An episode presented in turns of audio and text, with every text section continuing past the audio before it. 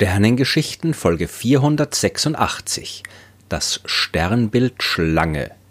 Am Himmel gibt's erstaunlich viele Schlangen, gibt es das Sternbild der Wasserschlange, das der kleinen Wasserschlange und eine simple Schlange gibt es auch noch. Vielleicht liegt es daran, dass man die Sterne am Himmel relativ einfach zu einer Schlange verbinden kann oder weil wir Menschen Schlangen immer schon gefährlich und faszinierend gefunden und sie darum halt auch mit unseren Mythen am Himmel verewigt haben. So oder so, heute geht's in den Sternengeschichten um das Sternbild Schlange dass Sternbilder keinen wissenschaftlichen Wert haben, habe ich in den Sternengeschichten ja schon erklärt, zumindest keinen astronomischen Wert. Aber der Himmel ist ja nicht nur für die Wissenschaft da. Und deswegen haben wir Menschen immer schon unsere Mythen und Ängste, unsere Helden und Götter, unsere Wünsche und Hoffnungen an den Himmel projiziert und die leuchtenden Punkte dort zu Bildern angeordnet, die all unsere Geschichten erzählen. Jedes Volk hat im Lauf der Zeit seine eigenen Geschichten und Sternbilder erzählt, Anfang der 1920er Jahre hat die Internationale Astronomische Union aber 88 offizielle Sternbilder festgelegt und sich dabei im Wesentlichen am Himmel der griechisch-römischen Antike und den Ergänzungen der europäischen Entdecker der frühen Neuzeit orientiert. Der Himmel ist also in 88 Bereiche unterteilt und jeder dieser Bereiche ist ein Sternbild, bis auf die Schlange, die ist das einzige Sternbild am Himmel, das aus zwei voneinander getrennten Bereichen besteht. Aber fangen wir mal mit den Äußerlichkeiten an.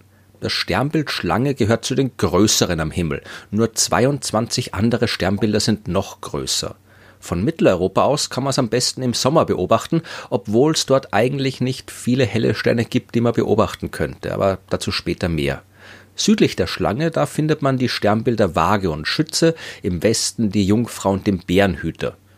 Im Osten ist der Adler, aber ich habe vorhin erwähnt, dass die Schlange aus zwei getrennten Bereichen am Himmel besteht. Die heißen Serpens caput und Serpens cauda, also Kopf und Schwanz der Schlange, wobei sich der Kopf im Westen befindet und der Schwanz im Osten. Und was ist zwischen Kopf und Schwanz? Natürlich der Körper, der gehört aber nicht zum Sternbild Schlange, sondern ist ein Teil des Sternbilds Ophiuchus, auf Deutsch der Schlangenträger. Es klingt alles ein bisschen verwirrend, also schauen wir mal kurz auf die Mythologie, die dem Ganzen zugrunde liegt. Schlange und Schlangenträger stammen aus der antiken griechisch-römischen Mythenwelt. Die Menschen damals haben sich dort am Himmel also einen Mann vorgestellt, der eine große Schlange in den Händen trägt. Für die Griechen war dieser Mann Asklepios, bei den Römern hieß er Äskulap, der Gott der Heilkunst. Aber wozu braucht ein Arzt eine Schlange? Vermutlich, damit er ihr das Gift entnehmen kann, das in geringen Dosierungen durchaus auch als Heilmittel eingesetzt werden kann. Das zumindest wäre eine in der Realität verhaftete Erklärung. Der eigentliche Mythos, der geht so. Asklepios war der Sohn des Gottes Apollo. Seine Mutter war eine Prinzessin oder eine Königin, da ist sich die Mythologie nicht ganz einig. Auf jeden Fall aber war Asklepios ein Halbgott und ist vom Kentauren Chiron, das ist eines dieser Wesen, die halb Menschen, halb Pferd sind, äh, von diesem Chiron ist er in der Heilkunst unterrichtet worden und die hat der Asklepios so gut beherrscht, dass er sogar Tote zum Leben erwecken konnte. Das hat er gemerkt, als Hippolytos, der Sohn von König Theseus, bei einem Unfall gestorben ist die Göttin Artemis, die so ein bisschen auf Hippolytos gestanden hat, die hat Asklepios gebeten, den Hippolytos wieder zum Leben zu erwecken, was der auch gemacht hat. Oder halt noch nicht gemacht hat, weil er noch nicht gewusst hat, wie es geht. Aber wie er so da rumgestanden ist und auf den toten Hippolytos geschaut hat, da ist eine Schlange vorbeigekommen. Das hat den Asklepios offensichtlich genervt und er hat sie mit seinem Stab erschlagen.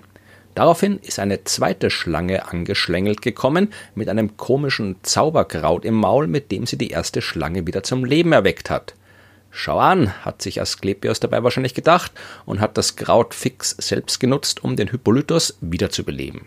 Das hat aber die anderen Götter geärgert, weil die Toten zum Leben erwecken, das ist ihr Job. Da darf sich ein Mensch nicht einfach so einmischen, selbst wenn er ein Halbgott ist. Zeus wollte den Asklepios also umbringen.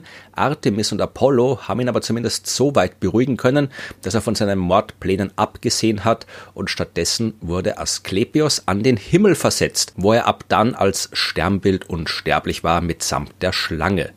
Den Stab des Asklepios mit der Schlange, die sich darum windet, den kann man übrigens heute immer noch überall sehen. Der sogenannte Esculap-Stab ist zum Symbol der Heilkunst geworden, das man heute überall in Apotheken und Krankenhäusern finden kann. Aber wie gesagt, es ist nur eine Geschichte von vielen Geschichten, die die Menschen sich ausgedacht haben. Die Babylonier zum Beispiel, die haben in dieser Gegend des Himmels den Kriegsgott Zababa gesehen, ohne Schlange, aber dafür mit Pfeil und Bogen. Und gleich daneben haben die Babylonier übrigens das Sternbild Leichnam platziert. Wahrscheinlich war das irgendwer, den der Kriegsgott umgebracht hat. Und eigentlich ist es hier ganz passend, dass die Griechen dann noch einen Arzt dazu geschickt haben. Wir lassen die Mythologie aber jetzt mal beiseite und schauen auf die Sterne, die sich in der Schlange befinden. Jede Menge natürlich, und viele davon kann man auch mit freiem Auge sehen. Dazu muss der Himmel aber richtig dunkel sein, und selbst dann sind die Sterne der Schlange eher unscheinbar. Nur einer davon ist halbwegs hell, und das ist Alpha Serpentis, beziehungsweise Unuk al-Hay. Das kommt aus dem Arabischen und heißt so viel wie Hals der Schlange. Der lateinische Name des Sterns ist Cor Serpentis und das heißt Herz der Schlange. Aber egal ob Hals oder Herz, so wahnsinnig viel gibt's darüber nicht zu erzählen. Alpha Serpentis ist knapp 74 Lichtjahre von der Sonne entfernt und ein Riesenstern mit der 70-fachen Leuchtkraft der Sonne. Er ist aber auch knapp 1000 Grad kühler und befindet sich schon am Ende seines Lebens. Viel spannender wird's, wenn wir ein wenig weiter hinausschauen und auf die Objekte der Schlange, die keine Sterne sind. Da ist zum Beispiel Hoax Objekt. Entdeckt hat's der amerikanische Astronom Arthur Hoke im Jahr 1950. Es handelt sich um eine Galaxie, die ungefähr 500 Millionen Lichtjahre weit weg ist. Gut, weit entfernte Galaxien gibt's haufenweise im Universum. Aber ein Blick auf Hokes Objekt zeigt, dass es sich um was Besonderes handelt. Es ist eine sogenannte Ringgalaxie. Man sieht einen nahezu perfekten Ring aus hellen blauen Sternen, der einen Durchmesser von so ungefähr 100.000 Lichtjahren hat.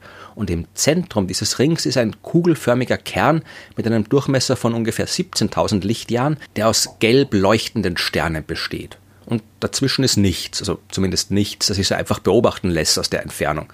Der eine oder andere Sternhaufen wird da schon noch sein. Wie Hoax Objekt entstanden ist, wissen wir noch nicht. Normalerweise entstehen Ringgalaxien, wenn eine kleine Galaxie mit einer größeren kollidiert. Wenn das auf die richtige Weise passiert, dann ist der Effekt so ähnlich wie wenn man mit einer Pistole schießt.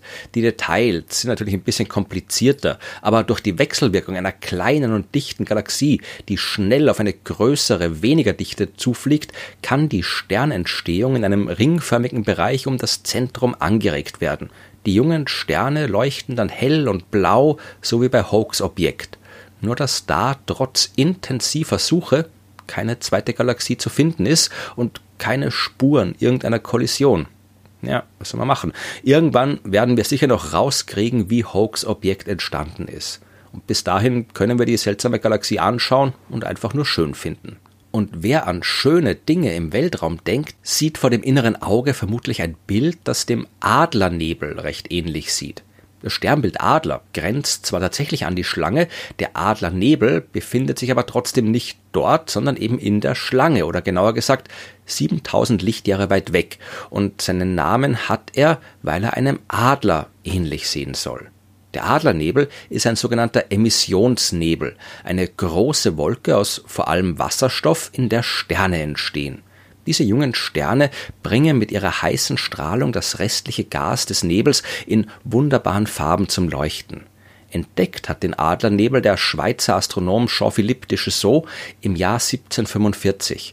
So richtig berühmt ist er, also der Nebel, erst 1995 geworden, als das Hubble Weltraumteleskop diese Region beobachtet hat. Diese Bilder, die habt ihr vermutlich alle schon mal gesehen. Eins davon hat sogar einen Namen bekommen die Säulen der Schöpfung, vor einem Hintergrund aus blau-grün leuchtendem Gas, das durchsetzt ist mit rötlichen Sternen, ragen schwarze, bräunliche Wolken empor, die aussehen wie massive Säulen.